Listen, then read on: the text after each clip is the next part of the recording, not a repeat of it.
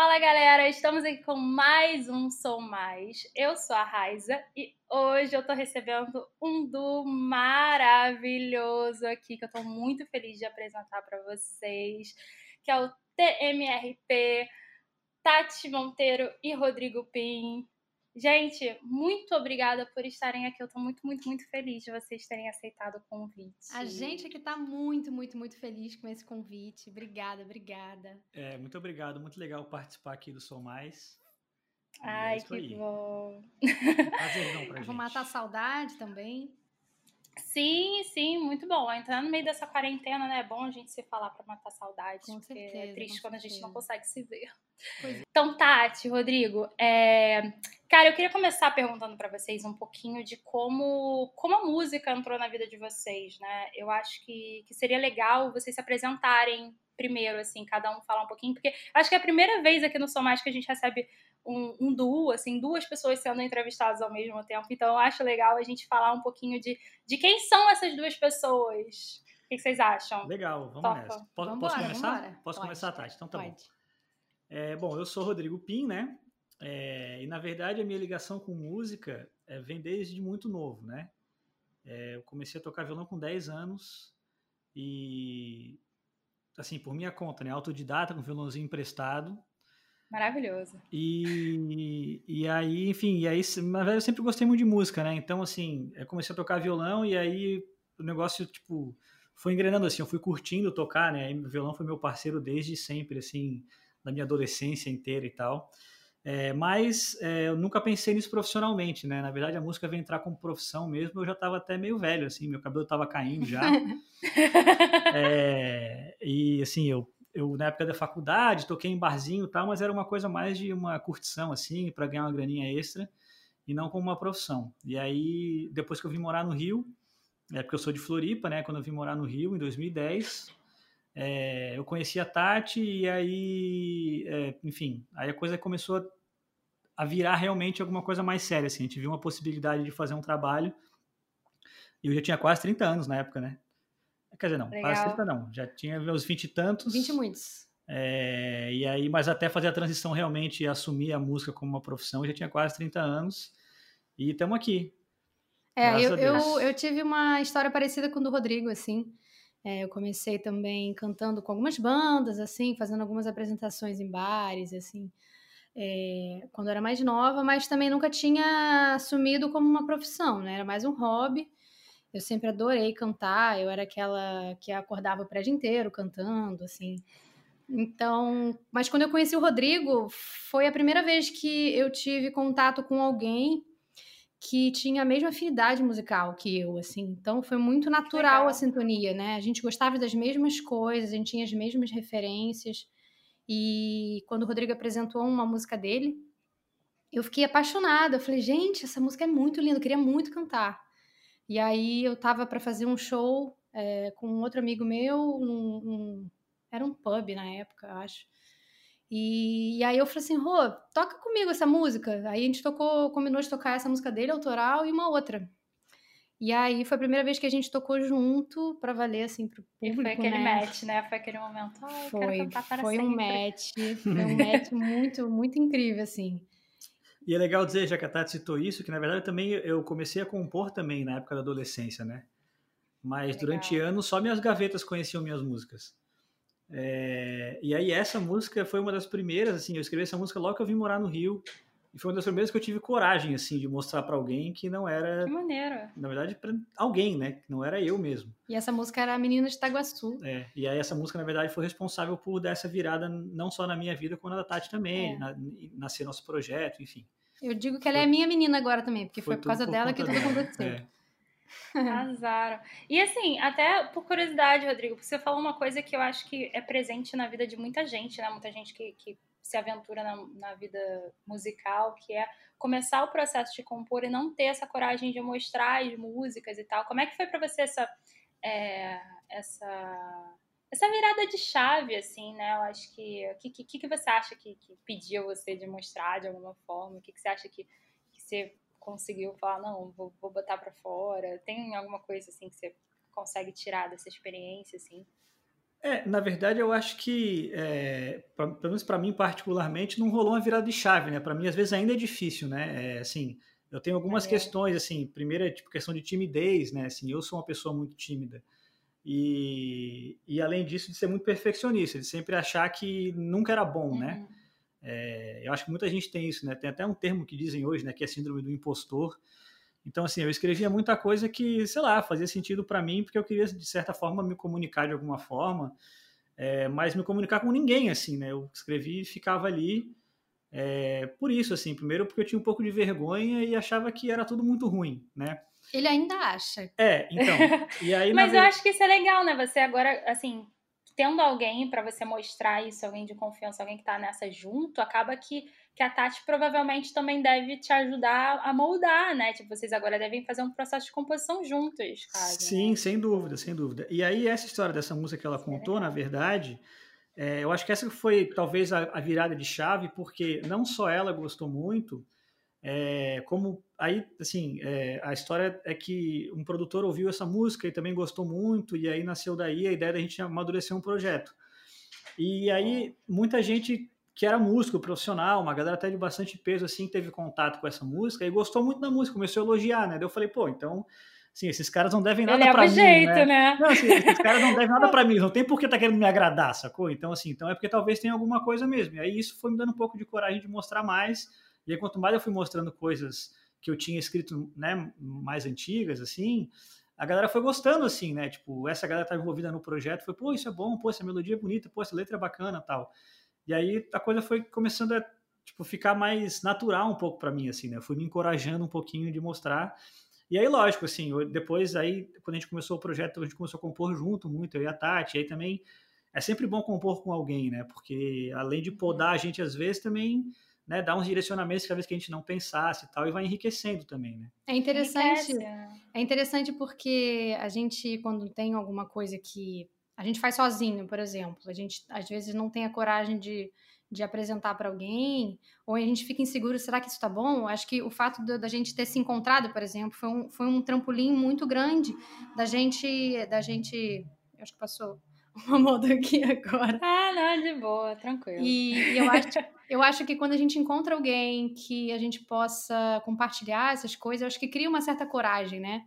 Eu acho uhum. que é, quando o Rodrigo me apresentou a primeira música para mim, é, talvez eu tenha falado com ele assim, olha, apresenta para outras pessoas, assim, tipo, eu dei meio que uma carta, uma carta branca de, pô, confia, eu gostei, eu acho que mais gente vai gostar. Eu acho que quando você encontra alguém ou algum amigo, ou alguém que é, seja próximo que seja pelo menos o primeiro, assim, para você mostrar e ele talvez te dê a coragem que você precisa para apresentar para mais gente, porque é, deve ser que difícil. Faz diferença, né? É, é deve ser difícil uma pessoa uma pessoa muito tímida, né, apresentar. Eu já sou mais extrovertida, então assim, eu tenho mais a cara de pau de mostrar, não gostou, não gostou, gostou, gostou, né? E na verdade, só para só para encerrar essa, essa questão, eu acho que hoje eu penso muito que é, todo, tudo que a gente escreve, seja música, seja texto, seja qualquer tipo de arte, sempre vai ter um público que vai se conectar, né? Uhum. É, uhum. Basta achar isso, né? Não, óbvio, e, e, outra, e outro lado, sempre vai ter gente também que não vai gostar. E tá tudo certo também, e né? Tá tudo bem. As pessoas não é. são obrigadas a gostar. Basta a gente fazer a nossa verdade e encontrar as pessoas que alguém vai se conectar, com certeza. Tudo que é feito vai ser bom para alguém, né? E vai ser ruim para outros. Então, a gente é. tem que fazer mesmo. Exatamente. Ainda Com bem certeza. que eu te encontrei. Ai, que bonitinho. Mas é, não, mas, cara, eu acho que faz muita diferença quando você encontra pessoas que, que de certa forma, é, têm sintonia para você montar projetos, né? Não necessariamente que pensam iguais, mas que se complementem, né? Sim. São pessoas que realmente vão, vão agregar. Então, acho que isso enriquece muito o projeto de vocês. E aí eu queria entender um pouco, porque vocês falaram muito sobre esse, esse momento chave, né, de, do, da carreira de vocês, que foi o fato de vocês entenderem que não, dá para levar isso a sério, né? Dá para fazer uma coisa legal uhum. e foi nesse processo de composição. É, mas eu queria saber como é que foi esse começo, assim, como é que vocês como, como é que vocês começaram? Falaram assim, não, vamos fazer um projeto. E aí? E como é que é, né? Tipo, como é que foi, assim, esse, esse começo para vocês? Foi, foi muito louco, assim, a gente, a gente fala que a gente começou às avessas, né, na verdade. Porque eu não, não vivia de música, de fato, nem o Rodrigo, e a gente, naquele momento que a gente se conheceu, que a gente apresentou o trabalho um pro outro, que eu gostava de cantar, que ele gostava de tocar e, com, e tinha várias composições, a gente não pensava naquele momento em viver de música, mas apareceu esse produtor que ouviu essa menina de Itaguaçu, que o Rodrigo me apresentou e propôs uma. fez uma proposta indecente pra gente de produzir um, um, disco na época. A gente estava até com vontade, na verdade, de produzir só essa música, porque ele tinha gostado muito. E tinha feito um arranjo, né? Tipo... É, então, na verdade, a proposta dele, porque a Tati comentou do show que ela ia fazer com um amigo, que ela me convidou para tocar essa música, né? E ele foi assistir, porque ele tinha ouvido a Tati cantando é, lá no, no, estúdio da SPM, que era onde a gente estudava na época, que ele era professor lá, e, e ele tinha gostado muito tal, e, e ele queria ver a Tati cantando ao vivo. E aí, quando ele ouviu essa música, ele falou, pô, essa música é muito boa e tal. E aí propôs de fazer um arranjo dela pra gente. Falou, pô, gravem ela no celular mesmo pra mim e me mandem e tal. Daí a gente, ah, vamos gravar assim, sem nenhuma pretensão, né? E mandamos pra ele. Só que aí o arranjo despertou uma coisinha na gente que, olha, tem uma coisa hum, Dá pra ficar legal. E aí a gente, a nossa afinidade já tinha crescido, a gente, a gente recebeu esse presente desse produtor. E aí a gente, numa conversa, eu falei, poxa, vamos, vamos, vamos, vamos produzir isso, vamos tentar ver o que, que dá e tal. E aí a gente conversando numa conversa com ele, ele perguntou: "Será que vocês não têm mais músicas? A gente poderia produzir um disco?"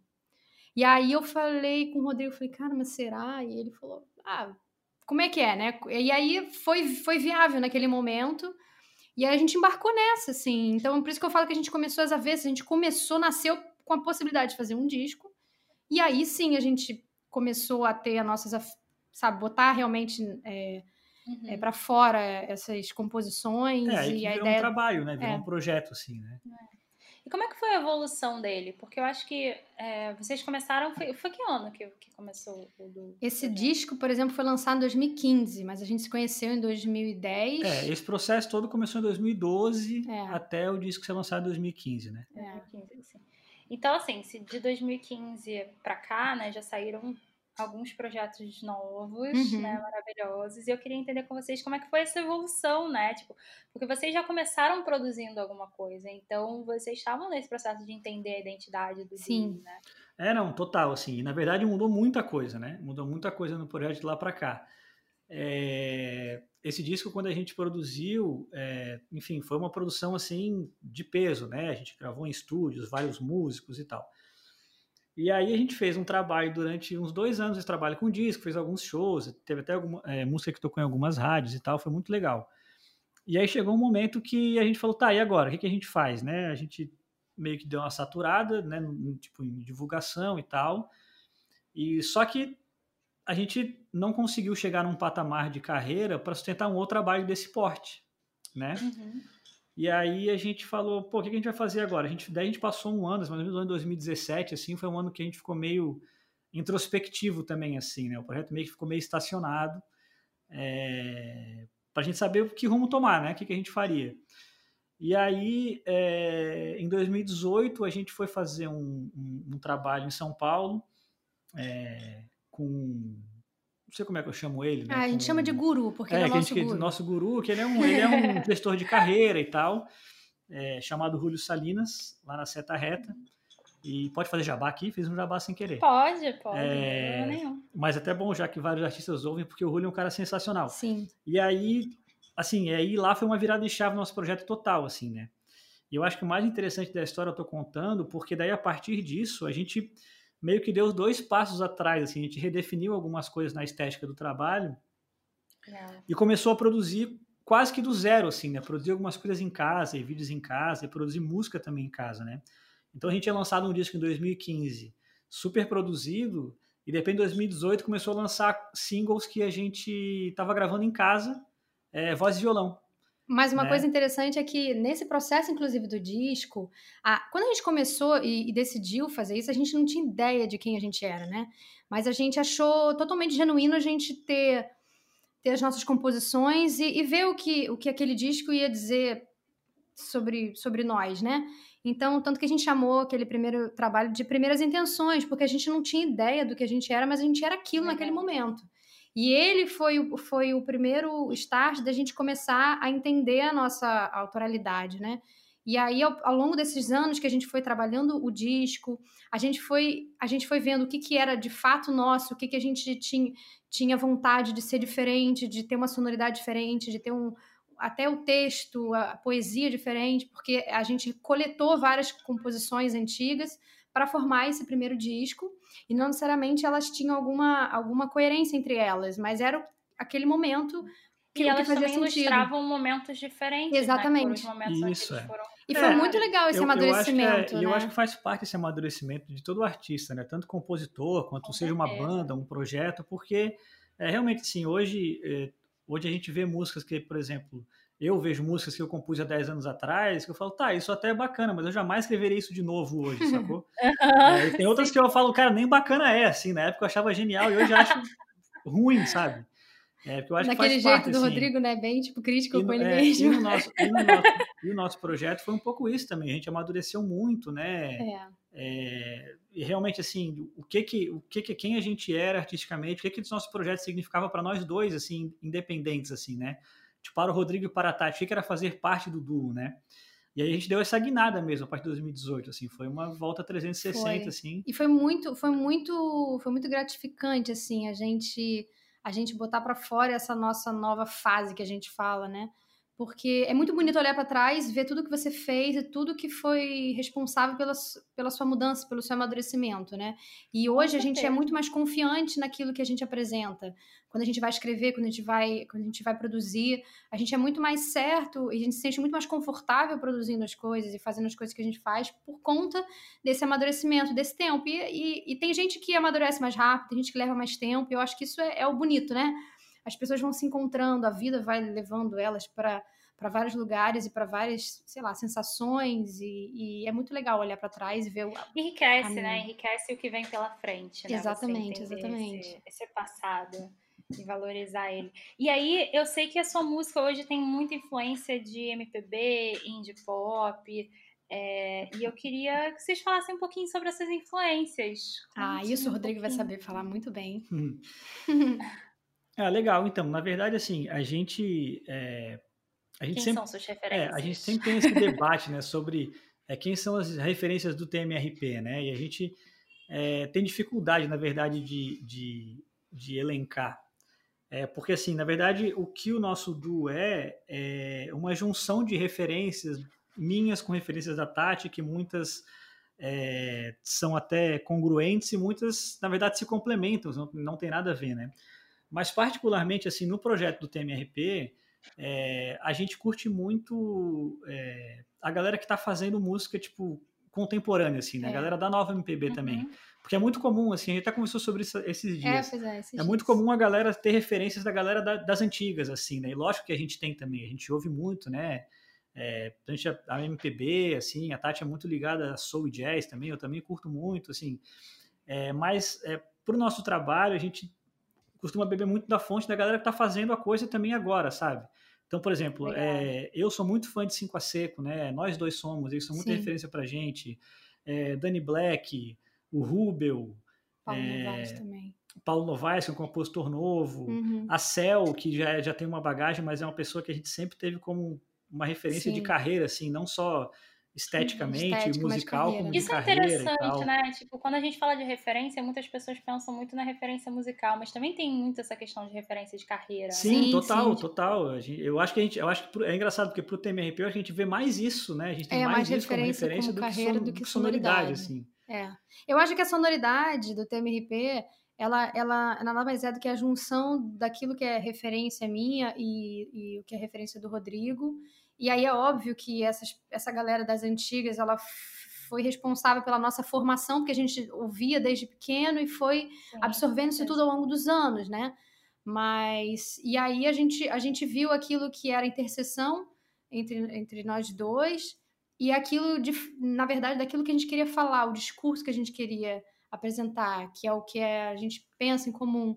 E aí a gente a gente acaba bebendo muito dessa dessa fonte da juventude, assim, né? Dessa nova, nova geração que está fazendo essas coisas contemporâneas. E, e acaba que o trabalho fica. A gente fica realmente respirando aquilo que está acontecendo agora, sabe? E, uhum. e, mas é óbvio que essa galera das antigas, ela tá dentro do nosso sangue, assim, né? Não tem como. Com certeza. Até porque eles também inspiraram a galera que tá fazendo agora, né? Sem Com dúvida, certeza. De alguma forma chega, nem que seja de forma indireta, chega. É, Exatamente. às vezes é indireto involuntário também, né? Assim. Sim. É. Então vamos aproveitar, já que a gente tá falando de referências, e vamos cantar uma música. Vamos, vamos. nessa. Ai, que bom. O que, que a gente vai cantar? Vamos aproveitar que a gente tá falando da galera nova, né? E vamos trazer uma referência super atual do Rubel Vamos tocar, partilhar. Se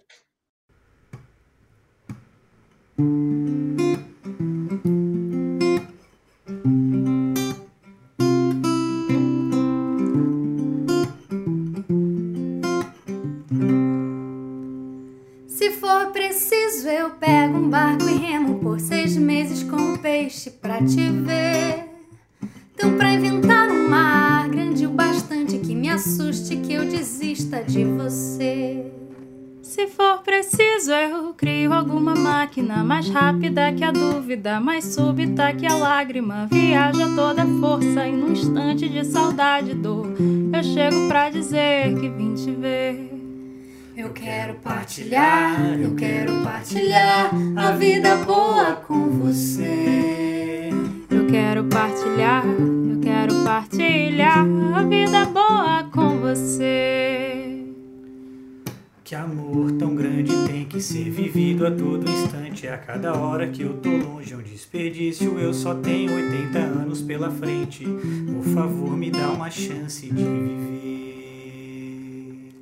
Que amor tão grande tem que ser vivido a todo instante. A cada hora que eu tô longe é um desperdício. Eu só tenho 80 anos pela frente. Me dá uma chance de viver. Eu quero partilhar, eu quero partilhar a vida boa com você. Eu quero partilhar, eu quero partilhar a vida boa com você. Se for preciso, eu giro a terra de ir pra frente volte atrás milhões de anos, quando todos os continentes se encontravam, para que eu possa caminhar até você. Eu sei, mulher, não se vive só de peixe, nem se volta no passado. Minhas palavras valem pouco, as juras não te dizem nada. Mas se existe alguém que pode resgatar sua fé no mundo, existe nós. Também perdi meu rumo, até meu canto ficou mudo. Eu desconfio que esse mundo já não seja tudo aquilo, mas não importa. A gente inventa a nossa vida e a vida é boa com você. Eu quero partilhar, eu quero partilhar a vida boa com você. Eu quero partilhar, eu quero partilhar a vida boa com você.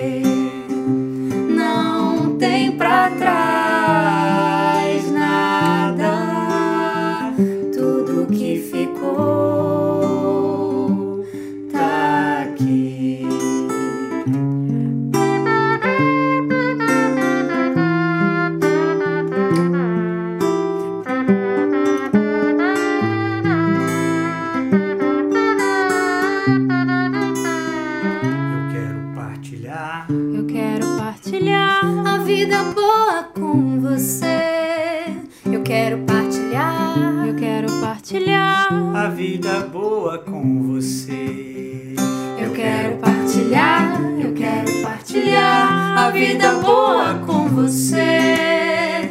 Eu quero partilhar, eu quero partilhar a vida boa com você. Eu quero partilhar, eu quero partilhar a vida boa com você. Eu quero partilhar, eu quero partilhar a vida boa com você.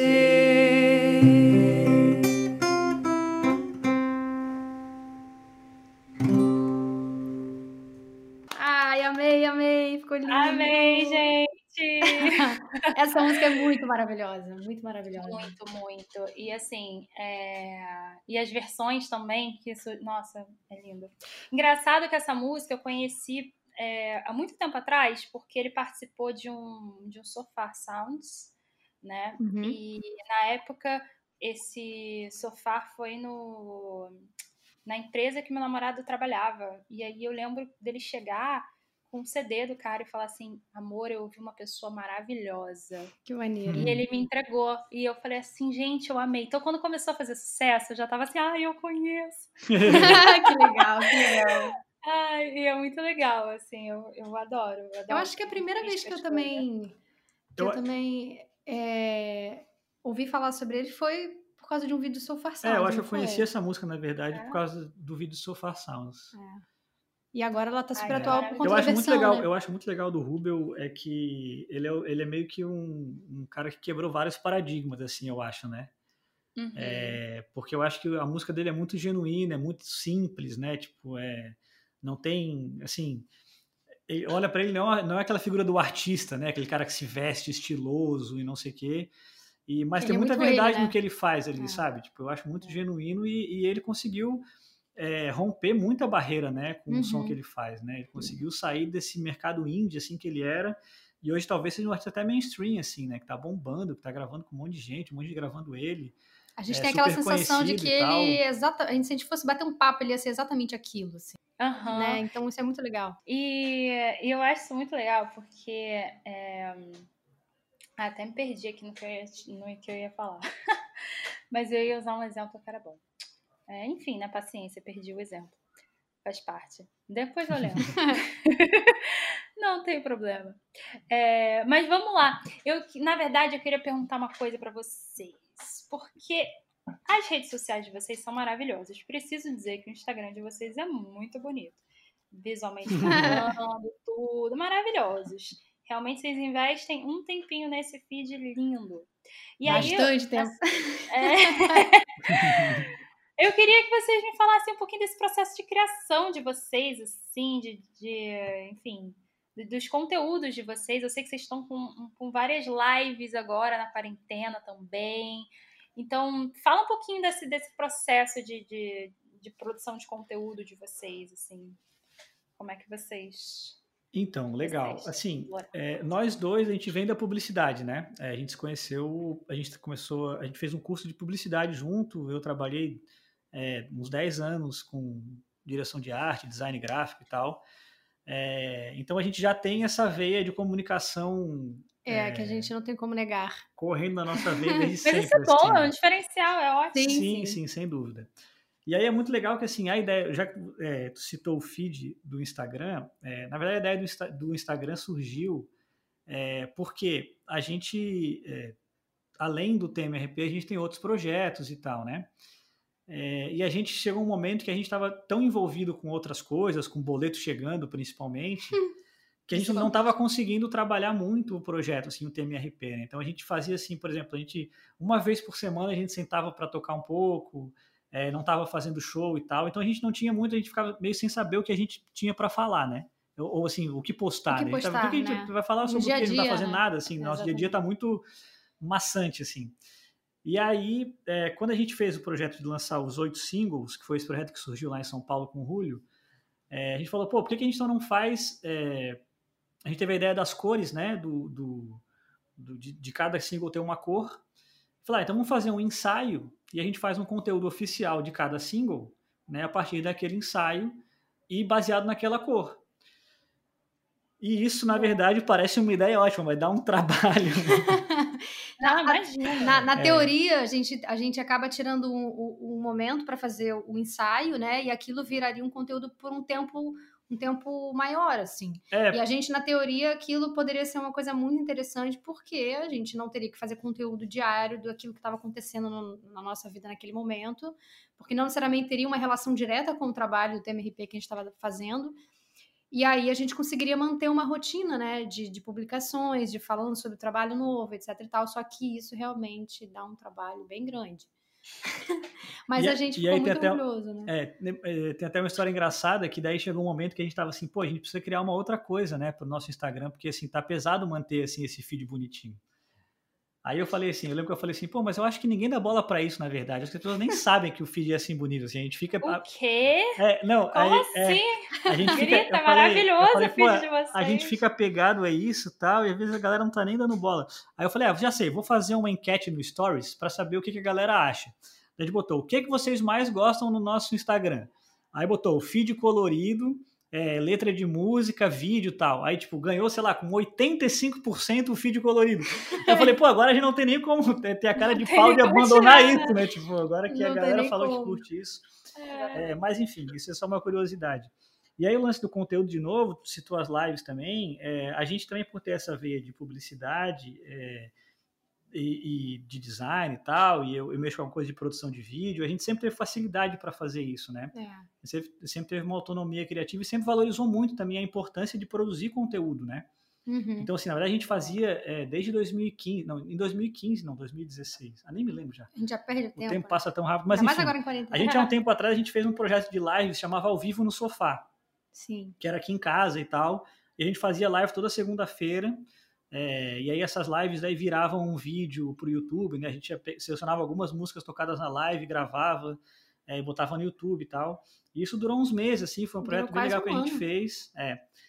E aí agora com a quarentena, a gente falou, pô, temos que, Vamos voltar, é, né? temos que voltar a fazer alguma coisa nesse sentido. E tinha até uma porque- pressãozinha, né? Tava todo mundo fazendo live. É, e a gente já tinha feito tanta na nossa vida. Eu falei, gente, a gente vai E aí voltar a a gente fazer live. voltou, a gente Vamos. voltou com as lives e foi super legal, assim. Isso gente é engraçado. Como é que foi esse processo de fazer live lá atrás, quando as pessoas não estavam tão atentas pra live, e, e como tá sendo agora, assim? Vocês, vocês conseguem ver uma diferença? Tipo, ai, tem mais gente assistindo, tem menos? Como é que... Eu acho que, eu Não acho sei, que, assim. eu acho que não, não tem muita É, diferença. eu acho que nesse assim. caso gente, não tem muita diferença, não, nesse sentido, assim. a gente Eu se acho que as muito, pessoas estão mais. Eu, acho- confortável, é, assim, não, eu acho que as pessoas estão mais confortáveis também, talvez, é, né? talvez. Ah, Elas legal. entenderam mais como é que funciona, assim, né? E qual é É. o propósito dali, né?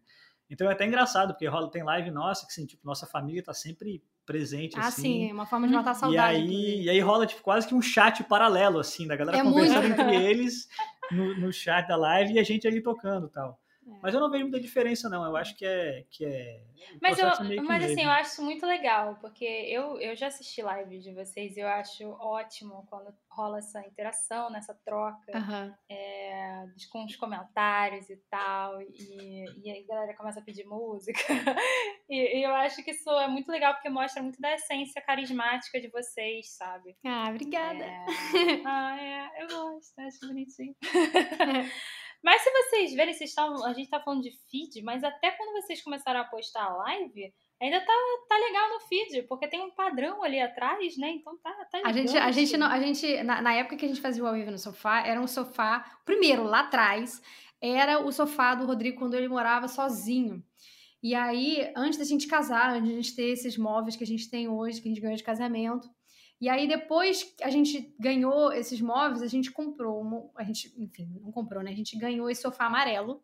E esse sofá amarelo ele ficou muito conhecido, assim, tipo, era o sofá amarelo da- do vivo do sofá na época. E a gente fazia Que todos os legal. vídeos no, no sofá amarelo. Eu falei assim, amor, a gente vai voltar a fazer live, mas a gente não tem como desapegar desse cenário, desse fundo.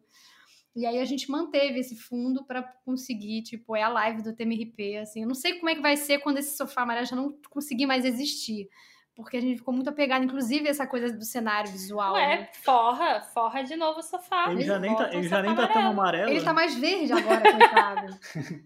Mas ele ficou muito conhecido. E, inclusive, tinha uma galera que conhecia a gente. Ah, aquele, aquele casal do sofá amarelo. A gente, a gente tinha essa. É, chega, coisa- Cara, mas isso é assim. genial, né? Para pra pensar, assim, ter uma referência visual. Assim, é quase Exatamente. que um, um branding aí do. É, e a gente, a gente, pelo fato da gente ter essa veia publicitária, a gente, e a gente gosta muito da parte do design, né? Eu, eu, o Rodrigo, ele sempre trabalhou com a parte de direção de arte, eu era redatora, mas na verdade eu era redatora porque eu tinha preguiça e não tinha os programas de software, porque eu adoro design. Então, assim, eu acho que eu só virei redatora publicitária na época por causa disso, porque o Word todo mundo tem, entendeu? Mas a gente gosta muito dessa coisa visual, do cuidado com cada detalhe, com a foto, como a gente apresenta o cenário. Então, assim, isso acaba que a gente não vai conseguir tirar isso da gente É, jeito isso, isso é uma coisa natural, assim, não tem como a gente. Ah, e nem tem que tirar, né, gente? Sim, Né? isso é uma vantagem. É, de e é fato, porque, na verdade, gente- eu acho que isso realmente, assim, é uma vantagem que a gente tem disso ser natural pra gente. Uhum. E eu, particularmente, acredito que isso faz, na verdade, faz muita faz diferença muita também, né? diferença. a apresentação visual, é, enfim, tipo, as pessoas compram o livro pela capa, né? Querendo ou não. É. E aí, hoje em dia, que é um, um turbilhão de informação e cada vez mais, assim, é, a gente é, tem, você está competindo com é, bilhões de conteúdos. A gente, tem, a gente exatamente. E a gente tem uma coisa que marque ali, né, que a pessoa identifique rápido que é a gente, e tal, é, e que tenha um, um, cuidado visual, né, que seja agradável para as pessoas verem também. Eu vejo muita gente no, no Instagram, principalmente, é, postando coisas assim que ah um monte de texto um negócio que né até, até umas, umas regras de marketing digital assim que eu até não concordo muito e bota um texto em cima bota um texto embaixo faz um pop-up gritar e aí o negócio vira uma, uma coisa que às vezes se desconecta totalmente da arte que a gente faz é, e a gente entra no meio da gritaria ali, né? E eu acho isso um pouco ruim, assim. E tem uma coisa também da, da, do nosso trabalho, é que a gente assumiu um nome que naturalmente não é fácil, porque é uma sigla. E a gente, a gente, a gente acha a forma como a gente chegou no nome TMRP foi muito natural e a gente acredita muito nessa coisa da genuinidade. Genuin, ge, ih, gente. da questão genuína do trabalho. Vamos voltar, que ficou péssimo. E... ah, tá ótimo, tá maravilhoso. Deixa eu dar um tempinho pra gente. Mas, mas entendemos, foi a parte genuína do trabalho. Exatamente. E a gente acha essa coisa da, da, da, do nosso nome muito genuíno, só que a gente sabe, como, como publicitários, a gente sabe que é um nome difícil, então a gente. Não, então se é difícil, vamos fazer com que esse nome seja visual, sabe? Seja fácil, uhum. seja identificado de cara, assim, como uma, uma identidade, como quase que um selo, uma marca, né? Então, a gente acaba se, se, se meio que se desafiando, né? A gente sabe que tem um nome difícil, mas então vamos fazer ele a é, nosso favor. E, assim. esse, esse nossa via publicitária faz a gente pensar realmente o nosso projeto como uma marca, né? Desde é. o início a gente sempre pensou Sim. como uma marca e trabalha ele dessa forma, né? Naturalmente. Exatamente. E assim, e eu acho que essa é a grande questão. Vocês estavam falando muito sobre questão de ter vários elementos pop-up aparecendo e tal, que isso distrai. É, eu acho que, e aí eu, eu, não sei se vocês vão concordar comigo, mas eu acredito que sim, que tipo assim, é, o design, ele precisa, na verdade, valorizar a tua verdade, né? Ele uhum. Exatamente. tem que embasar a mensagem que você quer quer passar, então. Exatamente, é, tem que é valorizar. É, a, fo a forma é, é, o que eu falei, né? A forma como a gente apresenta visualmente também tem que comunicar com o público que a nossa música comunica, o que a gente pretende que ela se comunique, né? Não dá para ser uma coisa desconectada, né? Não Sim, dá pra gente. Tem que ter uma coerência, é, né? Como eu falei, não dá pra gente entrar na gritaria ali do Instagram por espaço para vir com uma música de voz e violão que fala de amor e de coisas positivas, assim, né? A pessoa tem que entender isso desde o início, quando ela vê também, né? É, e tem que ter coerência, né? Assim, tem que ter coerência no, no, processo, né? Isso que a gente tenta fazer, todo o nosso conteúdo, né? O nosso feed no Instagram, enfim, nosso canal no YouTube, tudo tem uma coerência de uma linguagem visual, assim, que se conecta, né? Que ajuda as pessoas a identificarem rápido, né? É, exatamente. Com certeza. E assim, eu sei que vocês acabaram de lançar um single novo. Sim. Sim. Maravilhoso. Conta um pouquinho pra gente sobre ele. A gente, quando, quando entrou nessa quarentena, né, a gente ficou bem. Assim, todo mundo ficou um pouco meio paralisado, assim, né, meio em choque. Uhum. E agora o que, que vai acontecer, né? E aí a gente a gente naturalmente, acho que todos nós artistas, né, sentimos necessidade de botar para fora alguma coisa do que a gente estava sentindo naquele momento e, e, desde sempre assim no TMRP a gente escreve muito é, sobre coisas positivas e, e, coisas que a gente acredita que podem melhorar ou que podem fazer sentido na vida de não só na nossa, mas na de outras pessoas assim. Então a gente a gente acabou decidindo assim, ah, vamos escrever sobre o que a gente está sentindo, o que a gente acredita nesse momento. E aí veio veio essa música, né? É, Linda. Na verdade, eu escrevi um texto, né? Um poema, o que quer que as pessoas queiram chamar aquele, aquela junção de palavras que eu escrevi. é, isso durante a quarentena tal. E aí a gente estava conversando sobre isso. Ah, vamos fazer alguma coisa, vamos escrever uma coisa nesse sentido. Eu mostrei para Tati esse texto e ela gostou. É, só que eu tinha escrito ele não pensando em ser música, né? Como um texto mesmo, um desabafinho, assim. E aí, a partir dela, a gente escreveu a música. E aí foi, foi, foi interessante porque a gente tinha um planejamento bonitinho, assim, de conteúdos para produzir na quarentena e nada foi para frente como a gente imaginava, né? E aí chegou um momento que eu falei, ah, quer saber? Vamos pegar essa música e vamos gravar um vídeo aqui em casa mesmo, assim, e vamos botar. Eu quero botar essa coisa pra rua, sabe? Até a gente parar pra produzir, no... pra gravar e tal. Sofá amarelo? É, não, então, é... Daí, só que daí a gente fez, a gente fez isso, mas não foi no sofá amarelo. É... E a gente gravou o vídeo em casa e, e mandou no WhatsApp a princípio, né? Nem, nem ia pro YouTube nada, mandou pro WhatsApp Sim. pra nossa família e tal. A gente é uma, uma música nossa tal que, que a gente escreveu agora durante a, a quarentena e tal. E aí, pô, foi tipo, uma repercussão até que a gente não imaginava, né, da música, assim. A nossa urgência de, é... de, de, lançar essa mensagem para as pessoas o quanto antes, assim, ah, vamos fazer, vamos gravar ao vivo mesmo, porque, assim, a gente já tava, a gente já tava meio paralisado, assim, a, a, a pandemia veio e deu um, uma congelada na gente, assim, sabe? E, inclusive, por isso que a gente acabou não conseguindo lançar nada daquilo que a gente tinha imaginado as produções e tal. E aí a gente falou, vamos, as pessoas precisam, a gente precisa botar isso para fora. E aí a gente acabou lançando é, esse vídeo, era né, uma necessidade forma. mesmo da gente, a gente quer mostrar isso para pessoas, quer falar isso, quer passar essa mensagem. Daí gravou o vídeo dessa forma e mandou. E foi super legal assim a repercussão. Daí a gente falou, ó, então essa aí a gente vai então, ter que parar para produzir e gravar produzir. bonitinho. Daí a gente conseguiu produzir ela em casa. A gente, na verdade, a gente já produz, né, os nossos singles aqui no nosso home studio desde 2018, né? Sim. Então também não mudou muito o processo de produção pra gente dessa música. Uhum. Mas aí, assim, enfim, daí a gente conseguiu fazer tal, gravou ela, daí não foi ao vivo, não tinha ninguém na rua gritando, nada disso no meio da música. é, não passou nenhum caminhão, nenhuma moto, nada disso. E, que bom. E aí foi, foi um lançamento super legal, assim, a música super bem recebida, assim, acho que foi a nossa é, nossa dose de remédio ali para é, esse agora momento. a né? gente conseguiu finalizar ela aqui. Foi a dose de cura. Exatamente. Exatamente. Então, para quem não conhece ainda essa música, Vamos, vamos tocar? Vamos cantar? Vamos. Vamos, com todo prazer. Com certeza.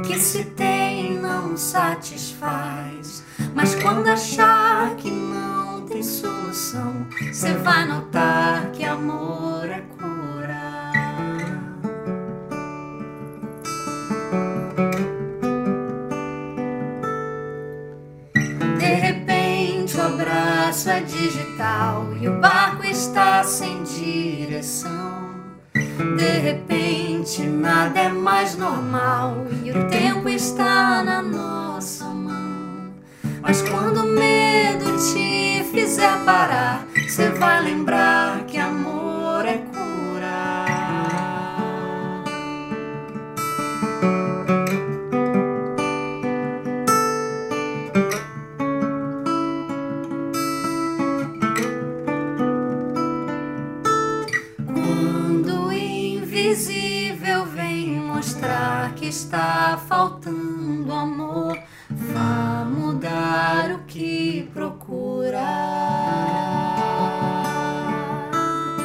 E se um dia achar que não é forte pra lidar com a dor, vá amar que amor é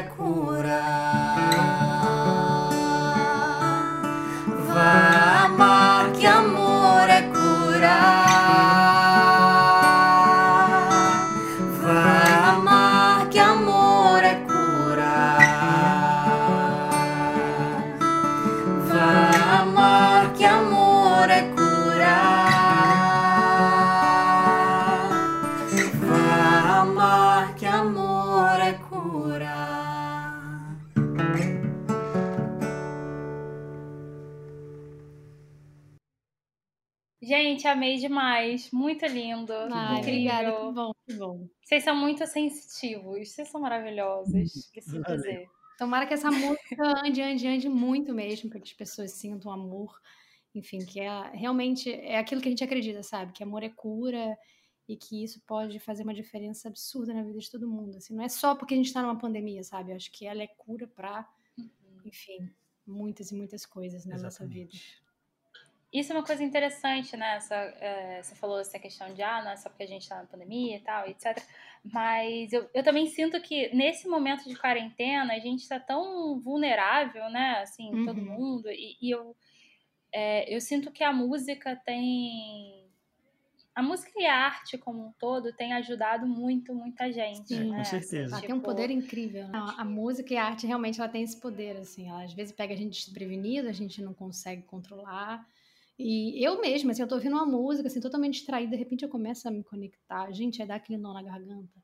Olha, são tantas uhum. músicas que eu fico embargada, assim, que me dá vontade de chorar gratuitamente, que às vezes o Rodrigo olha pra mim, tá tudo bem, eu falo, eu tô ouvindo uma música que, que entendeu, bateu fundo, sabe? Realmente, a gente tem, a gente tem um privilégio, né, de trabalhar e de lidar com, com esse tipo de trabalho, esse tipo de arte que faz com que ele atravesse as pessoas de uma forma diferente, assim.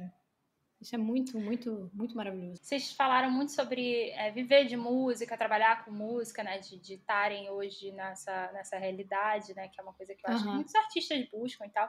E, e assim, vocês já estão há um tempo, né? Construindo uhum. a carreira de vocês e tal, no projeto. E eu queria entender com vocês, ao longo desse tempo todo, quais foram os, os maiores desafios, assim, que vocês viram? Por exemplo, sei lá, ai, até hoje subir e cantar na frente das pessoas é um problema, não sei, enfim, sabe? Tipo, qual foi o maior desafio que vocês enfrentaram ao longo da, da carreira, assim, que, que marcou? Tem limite de tempo? Porque, olha, se a gente for citar todos os desafios... Assim... não, mas tô brincando. Tem limite de tempo não tem, não. tô brincando, não é pra desencorajar ninguém, pelo contrário. É... Mas, na verdade, são vários, né? Assim, a gente... É enfim, ser artista é uma coisa que é meio clichê, mas é verdadeiro. Assim, ser artista é, no Brasil é muito difícil, né? É. é.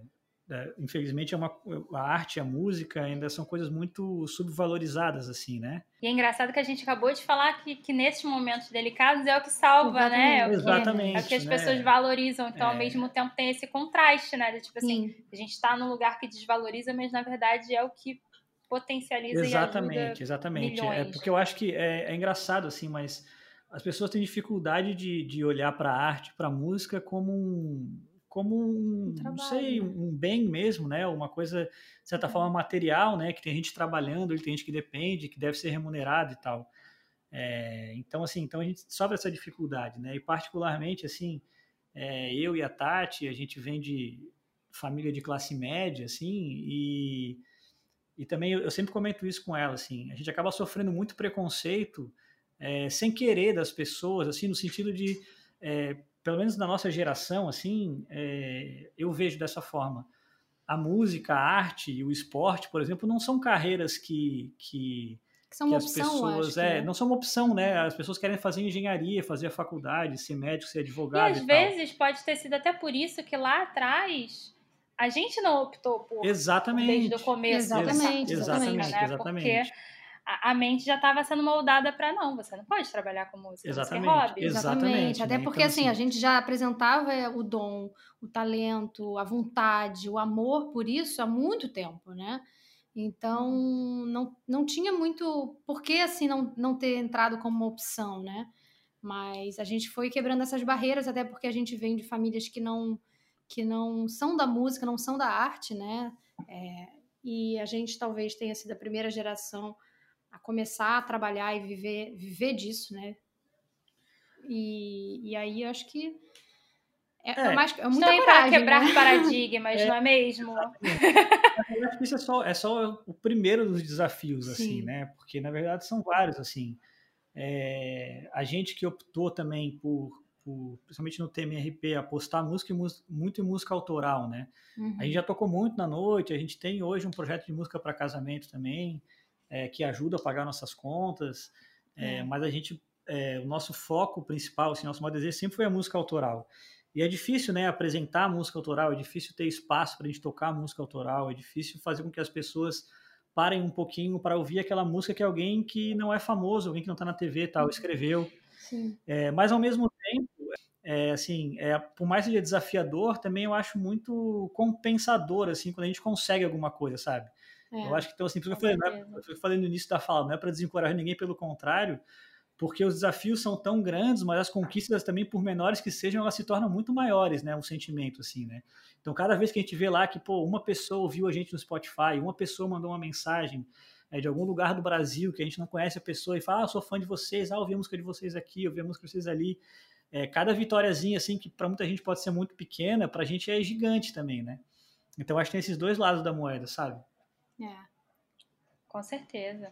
A gente escreve muito sobre essas coisas nas nossas músicas, inclusive. Assim, Sim, é, isso acaba virando muito tema das nossas músicas. A gente fala é. muito sobre isso, né? Sobre... É bom que tem muita inspiração. É, a nossa relação, as dificuldades que a gente enfrenta, enfim. E, inclusive, a gente, a gente encoraja as pessoas nas nossas músicas a seguir um caminho como o nosso, de, daquilo que ama, né? É porque às vezes as pessoas que estão em carreiras mais tradicionais, elas não, elas não, talvez não conseguem é, enxergar, assim, não, por, não porque elas não querem, é porque é difícil mesmo, né? Que existem vitórias e existe um, um, entre aspas, um sucesso de que essas conquistas diárias já é, um, já é uma coisa incrível que faz com que tudo isso vale a pena, né? Não preciso ganhar milhões nem aparecer na Globo para conseguir, de repente, estar tá vivendo feliz Ainda sabe? existe uma percepção de sucesso, né? Acho que, é, inclusive. É, eu, eu ia justamente trazer isso, né? Porque é tipo, tem essa visão de sucesso, que o sucesso é você ser podre de rico, tá lá no mainstream, etc. E assim, cara, às vezes até a pessoa que optou por ir numa carreira tradicional porque tava com medo de não chegar lá, não vai chegar lá Exatamente. na carreira tradicional porque não é o que ama, sabe? Exatamente. Então, Exatamente. tem todo esse paralelo. Porque eu né? acho que eu acho que e assim, e, e, eu e acho que a Tati também, porque mas eu principalmente eu vivi muito tempo trabalhando é, no mercado formal, publicidade, né, com carteira assinada, com salário, com estresse, com tudo isso. É, eu acho que não não tem dinheiro que pague a gente está fazendo uma coisa que a gente realmente acredita e gosta, sabe? É, isso é verdade. É, eu na publicidade eu gosto muito, tanto é que ainda faço muito trabalho de, de design, de visual, até para os nossos projetos de música. É, mas assim, mas muitas vezes a gente estava vendendo um apartamento que eu jamais compraria, né? É, uhum. e, e, fica aquela coisa assim, pô, beleza, o cara me paga um salário, mas eu tô vendendo um produto que eu nem acredito, né? Uhum. Então acho que a gente poder fazer aquilo que a gente acredita, que a gente realmente gosta de fazer, é uma recompensa é, que a gente sabe o que pode fazer diferença né? para as pessoas, que seja uma pessoa, né, que seja tocada pela nossa música, faz toda a diferença. Não tem dinheiro que pague isso. Não tem mesmo. Com certeza. E uma coisa que você trouxe também, é, Rodrigo, quando você estava falando, você falou a questão das pessoas é, não terem necessariamente o, o hábito de, de, parar e realmente ouvir uma música autoral e tal. E eu acho que isso vem muito é, de como é fomentado isso aqui hoje uhum. no, no, nosso. Eu vou dizer estado, porque eu não conheço o Brasil inteiro, né? Uhum. Mas assim, uhum. pelo menos aqui no Rio de Janeiro, é, apesar de ser uma grande metrópole, você não tem muitos. Muitas coisas que fomentam muito músicas autorais, né? Você não cria o, o hábito das pessoas, elas ainda ficam muito presas a, ao que está rolando no mainstream, né? Então, Sim. por exemplo, e aí você vê algumas referências no exterior de grandes festivais 100% autorais e tipo com músicas independentes. Então hoje a música independente ainda tem um pouco desse ainda vive um pouco numa sombra, né? Não sei. É, total, assim, total. É, eu, eu, a gente tocou muito tempo na noite, né? Não como TMRP, mas, mas a gente tocou junto na noite, eu e Tati. É, e é uma coisa que eu sempre comentei, assim, é, a gente sempre foi um pouco resistência no sentido de tentar botar coisas no nosso repertório da noite que não é o que todo mundo toca, né? Porque o que todo mundo toca, todo mundo já toca, né? A gente vai ser só mais um Sim, tocando. Exatamente. Mas é muito louco que existe uma, uma, uma, não sei, mas uma necessidade tanto de contratante quanto de público da noite que a gente toque as coisas, todo mundo toca, né? É quase e que eu, assim, eu só vou aceitar aquilo que eu já espero, né? Exatamente, acho é, um desperdício, assim. Eu acho que as, as pessoas, os artistas acabam desperdiçando porque ficam tocando ali. É, e tô falando da noite por experiência nossa, porque querendo ou não, é, é onde tem muito espaço, né? Uhum. Óbvio que agora Sim. com a pandemia não, mas assim, é onde tem muito espaço, assim. A gente tocou durante um tempo no projeto, um projeto na Orla de Copacabana, é, de música, e, pô, a Orla de Copacabana é um lugar que tem turista do mundo inteiro, que sabe que é um lugar que, sei lá, milhões de pessoas pagam dinheiro para estar tá ali dando uma volta, sabe? A gente tem a oportunidade de estar tá ali, mostrar música, e a galera quer que toque a mesma música em todos os quiosques da mesma forma. E, tem até uma, e tem até uma questão que eu, eu, eu, não sei nem dizer se é uma questão também do que, que veio primeiro, o ovo ou a galinha, porque às vezes também vem uma questão do medo do, de quem está apresentando a música de não, de não ser é. aceito. E, mas a partir do momento que a gente começa a criar uma coragem de apresentar coisas que as pessoas não necessariamente estão esperando, talvez a gente acabe abrindo oportunidade delas se depararem com coisas legais que ela não esperava, mas que ela gostou. Entendeu? É. E, se surpreende. E se surpreende. Exatamente. exatamente surpreendendo, né? Exatamente. É, e eu acho que um bom processo para isso, que eu acho que algumas pessoas fazem isso muito bem também, é tipo ter aquela, aquela, aquele set list que é mais ou menos conhecido, mas que conversa com as suas músicas as autorais. Não adianta nada você é, ir lá tocar um, um MPB lá e aí do nada você vai e toca uma música de metal ali, que é só música autoral. Exatamente. Não, não, fica nada a ver, mas assim, se você é, começa a encaixar a sua música autoral dentro do set, porque às vezes até, tipo, se você faz uns arranjos diferentes daquilo que tudo, todo mundo já faz de uma forma, se você faz aquilo diferente e chama a atenção do seu público, também acho que rola uma receptividade interessante quando você chega e fala, oh, agora eu vou cantar a minha música, gente. Sim, sim, sim com certeza, sim. É, é, fundamental contextualizar também, né? A gente, na verdade, a gente fez muito isso durante um a tempo gente perdeu alguns né? espaços justamente porque é, a, gente a gente fazia o repertório próximo espaço, daquilo assim. que a gente assim. acreditava. E tinha muita gente que não gostava também, muita gente que dizia, ah, toca a música mais animada, e essa frase Ou é clássica, uma música mais né? conhecida, né? É, pô, não tem uma mais conhecida aí. É, enfim, é porque eu acho que realmente, assim, é, é, existe uma, uma resistência das pessoas em em, em se abrir mesmo para ouvir uma coisa nova, né? É, exatamente. É, e por outro lado, é, os espaços de música, desde o bar que tem a música ao vivo até, até, até pequenas casas de shows, os espaços que às vezes se propõem, é, e aí sem, sem julgar também, cada um sabe é, até onde pode Sim. ir.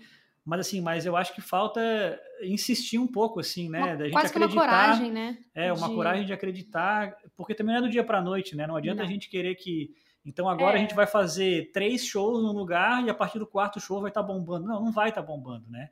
É, precisa de um processo de educar as pessoas a irem consumir música nova, música independente, Sim. música diferente que elas estão acostumadas a ouvir.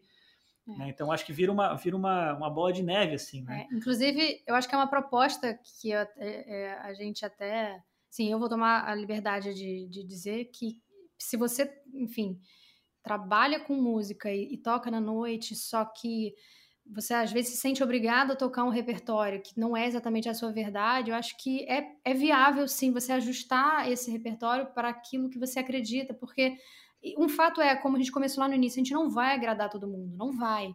Mas assim, a, a, a quantidade de feedback, né, Rô, que a gente teve nesse, nesses anos todos tocando na noite, com repertórios bem diferentes do que a maioria tocava, é muito legal. Porque as pessoas chegavam pra gente e falavam, nossa, vocês têm um repertório diferente, é muito bom porque a gente estava sendo mais verdadeiro possível. ver o seu show, né? Exatamente. exatamente e começo a ir atrás de vocês. É, então assim, se a gente tivesse um pouquinho mais de coragem até de, de, de, de ser mais autêntico na, na escolha e não na tentativa de agradar, porque às vezes você está sendo agradando só o outro, não está agradando a você e você automaticamente não está fazendo o melhor que você poderia fazer, entendeu?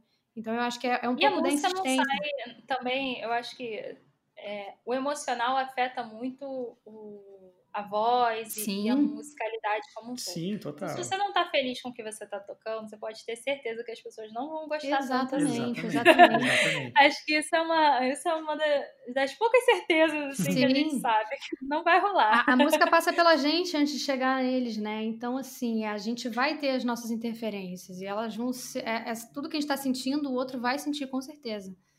Então, quanto mais genuíno, mais autêntico, mais puro, mais verdadeiro, melhor vai ser. Vai ser o melhor, a melhor versão de você, assim, né? Então, acho que vale a pena a gente insistir um pouquinho, da gente educar as pessoas de que não precisa ser aquilo que ela já espera. Ela pode, ela pode surpreender porque ela pode surpreender positivamente. E aí a noite dela, com certeza, vai ser outra, porque as pessoas chegavam pra gente e falavam: Nossa, eu não esperava isso, foi muito bom, foi muito legal. Talvez tivesse sido bom e não muito bom porque a gente estaria executando né, as coisas que ele já esperava. Né? Gente, eu agora vou apresentar para vocês uma grande amiga minha chamada. É... Na verdade, até hoje ela não tem um nome, tá? É uma caixa que eu chamo de caixa de Pandora. eu, todo episódio falo que ela não tem nome, que se chama caixa de Pandora, porque eu já gostei, já virou caixa de Pandora, né? Ah. Quase, quase uma caixa de Pandora. Podia lacrar o nome já, porque eu já gostei é... do nome. Vou, vou... Então é isso, gente. É formal. O nome dela é Caixinha de Pandora. Pronto. Pronto. Já, já tá definido. Casou. é, e nessa caixa, basicamente, se encontram todas as perguntas feitas pelos músicos que já passaram por aqui. Então, basicamente, todo o episódio, toda a entrevista, eu sempre peço para que eles separem é, dois pedacinhos de papel, né? no caso, como a galera tá, tá à distância, agora não é mais papel, é WhatsApp, uhum. mas é, basicamente eles me mandam é, uma pergunta e um desafio, tá? E aí eu coloco na caixinha uma pergunta e um desafio. Olha. E aí na próxima entrevista a gente sorteia. Então, só que a gente só vai sortear um papelzinho. Então pode ser uma pergunta ou um desafio. Ai, meu Deus. Se sair uma, pergu é, se sair uma pergunta que eu já fiz para vocês, aí a gente dobra, bota na caixinha e faz de novo, não tem problema. É, e se sair uma pergunta diferente, aí a gente responde a pergunta diferente. Tá bom. Beleza? Aceitamos o desafio também. Azar, Seja o que Deus quiser. Então, vou balançar aqui a caixinha. Tem algumas perguntas que eu não sei quais são, porque era da época que era presencial. Aí, vamos lá. Ai, meu Deus. E... Que rufem hum. os tambores. Eita, vamos lá. Eita, Eita quando começa assim, a gente já fica como, né? Ah, meu Deus. É um desafio. Não, mas vai ser legal. É, tá. Cantar uma música infantil com a sua identidade artística. Então, acho que é quase pegar uma música infantil e fazer do estilo da música Olha que legal, gente. Agora sim? Legal, né? Meu Deus. É, você... Vambora, ué. Vamos pensar, que música a gente poderia fazer? Pega o violão, com violão e tudo? Pode ser, vocês tá, querem? A gente faz. Ele, o Rodrigo vai pegar aqui. Ah, vamos, vamos resgatar um. Não sei o que vocês gostavam de ouvir. Eu era fã da Xuxa, da Eliana, quando era criança. Eu. dele. O que, que eu tava ouvindo esses dias? Eu, eu, eu, quando criança, eu ouvi umas coisas que não tinha muito a ver com minha idade. Inclusive, eu descobri que aos 5 anos eu cantava Mariah Carey. Arrasou. Eu falei, gente, com 5 anos é que eu cantava aquelas músicas. Eu falei. Com 5 é... anos é prodígio, eu falei, gente, eu, eu jurava que eu era mais velha, mas, mas eu acho que eu ouvi alguma coisa assim mais, mais infantil também. Lembra alguma roupa? Tem Peppa Pig. É, é, que, a, é que a minha infância já faz tempo, né? É, pois é. é. Ale, Balão Alecrim mágico. Dourado, a gente Balão, Balão mágico. Ah, é que. Não, é. Alecrim Dourado. Não, como é que toca? Deixa eu pegar aqui.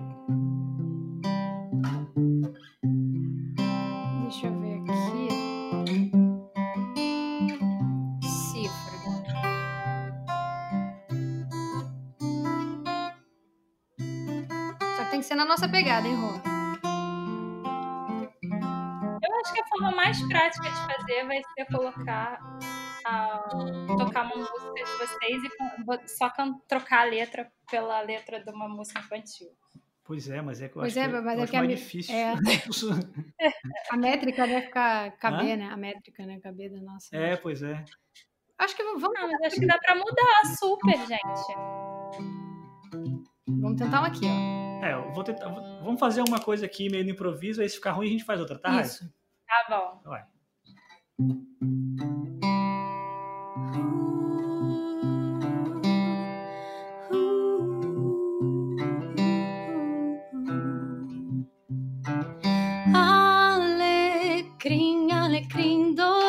que nasceu no campo sem ser semeado.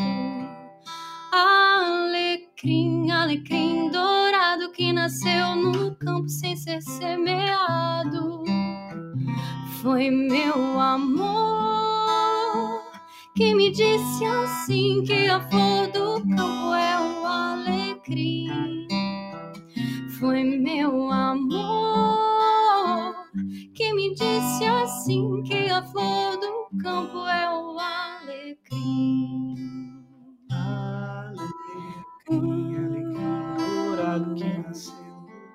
Sem ser semeado. Alecrim, alecrim dourado que nasceu no campo sem ser semeado. Foi meu amor que me disse assim que a flor do campo é o alecrim. Foi meu amor que me disse a flor do campo é o alecrim. Ai, gente, que lindo. Sério, se eu fosse uma criança ouvindo isso, eu ia amar. A melhor música infantil de todas. Melhor música. Vocês já podem o quê? Já podem fazer um álbum de músicas infantis. Gente, vai ser a, a MRP Partim Pink, nem a... Foi meio no improvisão mesmo, assim, ficou bom? Ficou, juro que ficou. Ficou maravilhoso, gente. Eu adoro essa música, essa música eu lembro. E eu... Desafio mais do que completo, incrível, vocês arrasaram. Pegamos uma cifra rápida aqui para o Rodrigo. Só para entender a estrutura e foi. É. Essas músicas pequenininhas são mais fáceis, né, pra gente poder entender, assim, porque vai, começa... Porque a Xuxa deve ser mais complexo, porque elas são mais longas e é. etc e tal. Ah, não, é. Então tá, Passou, passou passamos no teste. Ai, Rô, passamos, passaram no teste. então, ó, depois eu quero que você. Ih, até caiu a caixinha aqui lá. É, mandem uma mensagem para mim no WhatsApp com uma pergunta e um desafio para a próxima pessoa. Tá, tá pode deixar. E aí eu vou botar aqui na caixinha. Vai ser bem criativo. Aí, sim, podem ser bem criativos. Eu, eu gosto disso, porque cada vez o desafio vai ficando mais difícil, as pessoas vão tipo, ai, agora eu vou me vingar. E o próximo vem mais difícil ainda. A gente vai lembrar dessa, desse desafio, hein? Quando... ah, mas ficou lindo, gente. Vocês são maravilhosos. Ai, que bom. Pode ficar tranquilos. gente, eu queria fazer uma última pergunta para vocês. Oba. É, como, como né, enfim, o, tá na essência do Soul Mais, a gente sempre busca inspirar novos artistas e, e eu queria saber de vocês qual a dica que vocês dão para a galera que está começando. Quer falar primeiro, Rô? Quero, posso falar primeiro. É, a minha dica é super simples, assim, tipo, façam, comecem. É, só isso, assim, porque a gente, eu particularmente, é, a gente passou muito tempo, né, pensando, pensando não, mas né? não vai dar para ser assim. É, mas putz, não tenho o ideal, não tenho dinheiro para investir, não tenho tempo para fazer, não tenho o melhor violão, não sou tão bom assim. É, e acho que isso é a maior perda de tempo possível, né? É. E é muito louco que quando a gente também se desprendeu um pouquinho disso, é, o TMRP também, as nossas carreiras é, começaram a andar muito mais rápido, né? Sim. É, então acho que é isso. Legal. Acho que, cara, comecem, façam com que façam com o que tem. É óbvio que não é de qualquer jeito, né? Assim, tem, sempre tentando fazer o seu melhor. Sim. Mas façam. Se não tem o melhor violão, afina o violão velho do jeito que dá e toca e compõe e bota pra rua. E é isso. Somos dois, né? Então pode ser é, uma outra. Pode, pode botar mais uma dica. Então, Maravilhosa, o que eu... mais melhor. o que eu ia falar é que, assim, aproveitando até um, um, um gancho que a gente tinha conversado e eu acabei olhando aqui um quadrinho que a gente tem aqui em casa de uma das músicas que a gente que a gente escreveu. Eu acho que, na verdade, foi uma dica que não, não foi nossa, na verdade. A gente ouviu isso de uma pessoa do mercado é, e, e ela falou pra gente que a gente nunca sabe se quando assim a gente vai chegar em algum lugar, vai chegar lá. Então, o mais importante é a gente aproveitar a viagem. Então, assim, se a gente olha para aquilo que a gente faz, sabendo que a gente ama aquilo e o porquê que a gente está fazendo isso, eu acho que o caminho, a conquista diária é suficiente para a gente criar coragem e, continuar seguindo em frente. Porque esse, esse caminho, esse lugar que a gente idealiza, talvez nunca, nunca chegue, a gente não sabe se ele existe. Então, se a gente ficar pautando aquilo que. Você gente... pode chegar num lugar ainda melhor. Né? Exatamente. A gente fica pautando a nossa vida, as nossas decisões, nossas escolhas naquilo que pode ser, aquilo que não está na nossa mão a gente tem que viver o agora. Então, assim, independente de onde a gente vá, a gente vá chegar, é, aproveite a viagem. Se a vida te disser, tipo, ah, eu vou mudar a direção, tipo, vai, pega a bagagem, a mala e vai, assim. Então, eu acho que a gente tem que aproveitar todos os dias. Arrasou. Achei lindo. mas é, mas é, é bem isso mesmo. Gente, eu queria agradecer de coração. Ah, já ah, acabou? Já acabou. Tá tão bom o papo. Pois é. Ah, né? Eu adoro, eu adoro São Mais, porque ele é bem assim, ele é descontraído, a gente vai batendo papo, quando vê já passou um tempão. É, eu tô mas amando. É ótimo. Ah, mas foi muito bom. Muito eu queria bom. agradecer muito, muito, muito de coração. Achei assim um papo maravilhoso. Gente, para quem quiser conhecer um pouquinho mais do trabalho deles, tem o Instagram feed incrível. Preciso dizer, reforço isso mais uma a vez. A quarentena deu uma bagunçada no Deu uma bagunçada no feed, a gente vai arrumar, a gente vai ajustar. Ah, tá, tá lindo. é, então vocês conseguem encontrar eles do TMRP. É, você também pode encontrar a minha rede social, Raiza Real. E se você gostou do episódio, tira um print, posta no stories, me marca, vai significar um mundo para mim. Eu vou adorar ver isso, ver que vocês estão ouvindo, vai ser muito legal. E até o próximo Sou Mais. Gente, vocês querem deixar algum recado? Vocês querem falar alguma coisa, se despedir com muito estilo. A gente queria agradecer primeiro, é, né, agradecer demais, Raiza, o convite, muito legal bater esse papo. E a iniciativa legal. também é maravilhosa, a gente é, conseguir exatamente. ter um espaço para a gente compartilhar a, a vida da, do músico independente, é. do artista independente, e que a gente se fortaleça, né, e que a gente compartilhe cada vez mais as histórias, os, os pensamentos, para que a gente, enfim, cresça todo mundo junto, porque a gente é é um só, né? É, é o que a gente estava falando antes ali, né? Os espaços para a gente apresentar as coisas novas e autorais são tão escassos que quando a gente cria, né? Como, como você criou esse, é, é fundamental, assim. É maravilhoso. A gente Parabéns. agradece muito, muito não só o papo por... maravilhoso, mas a iniciativa maravilhosa. Exatamente. ah, eu que agradeço. E a galera que estiver ouvindo, quando for marcar o Som Mais, marca a gente também, que a gente quer saber. Ah, é, com sim, certeza. Que a gente sim, vai ajudar também a compartilhar e todo mundo assistir esse projeto incrível. Então é isso, gente. Um beijo e até o próximo Sou Mais. Esse podcast foi feito em parceria com. Pode sim, um selo de podcasts produzido e apresentado por mulheres.